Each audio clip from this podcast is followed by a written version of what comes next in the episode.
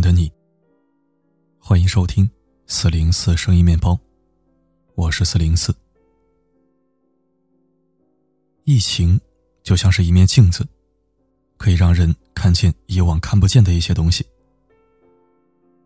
比如在感情中，一个人值不值得托付，在平时你是很难判断的，因为人都会掩饰，会竭尽全力的营造各种幻象。但是，当危机袭来，人一慌乱，就可能会丢掉面具，露出最真实的一面。这个时候，你才会对对方有一个更为完整的认识。那我们先来看一看哪些人不值得你托付。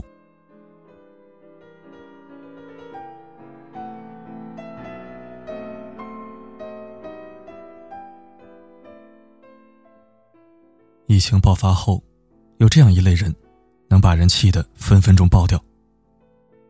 他们就是出门不戴口罩或者坚持聚会串门的那些人。不管是新闻上专家呼吁，还是家人反复念叨，一点用都没有。他们依然我行我素，完全不把病毒当回事儿。这样的人，如果用一个词来形容的话，就是固执。固执的人在恋爱的时候其实蛮迷人的。他们在追一个人的时候，会锲而不舍，不追到手绝不罢休。这样一种执着，很容易让人理解为爱，甚至是深爱的表现。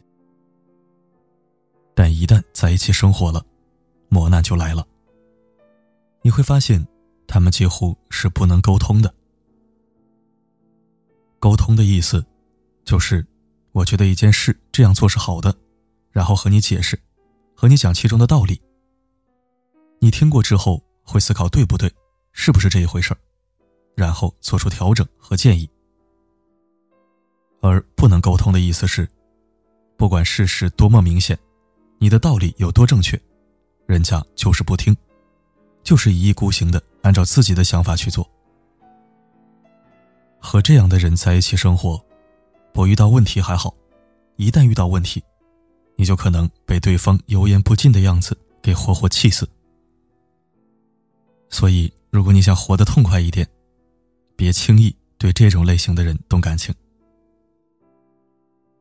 此外，在疫情期间，还有这样一些奇葩的人：城市也好，小区也好，很多道路关口会测体温，记录人员信息。就是这样的小事，有的人也能和别人发生冲突。比如前几天那位大闹商场的白衣女子，工作人员让她戴口罩，她态度不好也就算了，还飞起一脚攻击别人，最后被拘留了才平静下来。这样的人最大的特点是情绪化严重，经常因为别人一句话的语气不对，或者一件事情不合自己心意。就怒发冲冠，变得歇斯底里起来。和情绪化太严重的人在一起，会考验你的神经，因为他们就像一个行走的炸药包一样。你不知道什么时候，他们会因为一件什么样的小事就爆发了，然后把事情搞得不可收拾。生活中，很多本来脾气很好、性格很温和的人。因为爱上了一个情绪化的人，就变得暴躁起来。因为情绪是会传染的，所以，如果你希望过上正常一点、平静一点的生活，最好离那些情绪化的人远一点。疫情会打破你对一些人的幻想，但同时也能让你对另一些人的看法有了改观。比如不会说好听的话，一点也不浪漫的人。平日里你会觉得他太闷了，一点也不有趣。但遇到紧急情况，你才发现，这样的人有多靠谱。他们有一种能力，能把平凡琐碎的生活过得一点也不枯燥。比如宅在家里好几天不出门，对有些人来说，可能要疯掉了。但对他们来说，却能过得有声有色。他们有的会钻研各种厨艺，每顿饭都能做出一些新的花样；有的会把家里收拾得井井有条，然后在阳台上喝茶聊天，享受岁月静好。和这样的人在一起生活，一点也不刺激，但能让你安心踏实，更能感受到家的味道。而这些细枝末节，其实才是我们生活的主体呀。那些能把细枝末节过好的人，一点也不简单。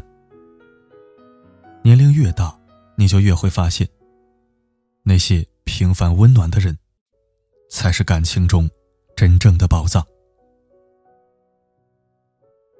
当然，生活这么丰富，只要用心去观察和感受，你还会发现很多让你耳目一新的人，带给你与往日不一样的感受。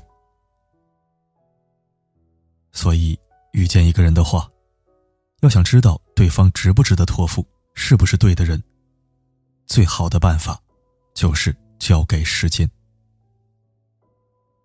如果你们经历过一些好事，也经历过一些不好的事，依然觉得对方不错，那差不多就是上天赐给你的缘分了。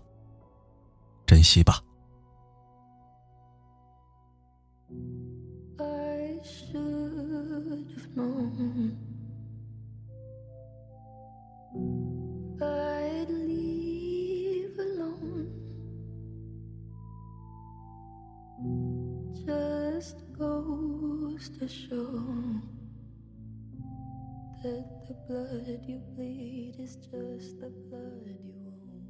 感谢收听。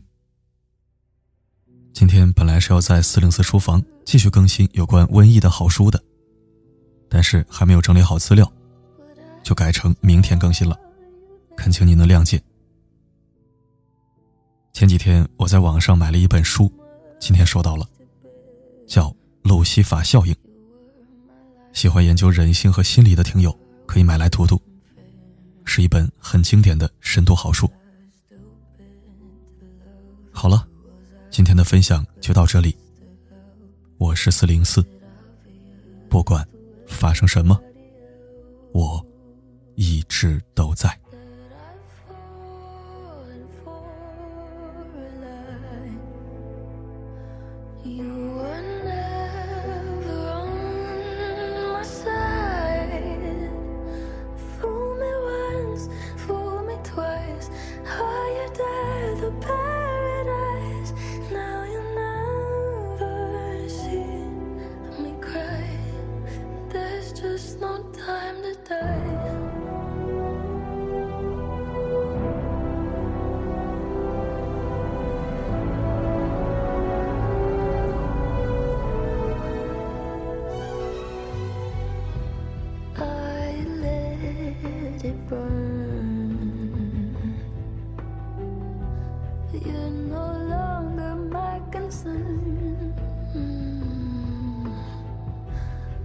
Faces from my past return. Another lesson, yeah. To love.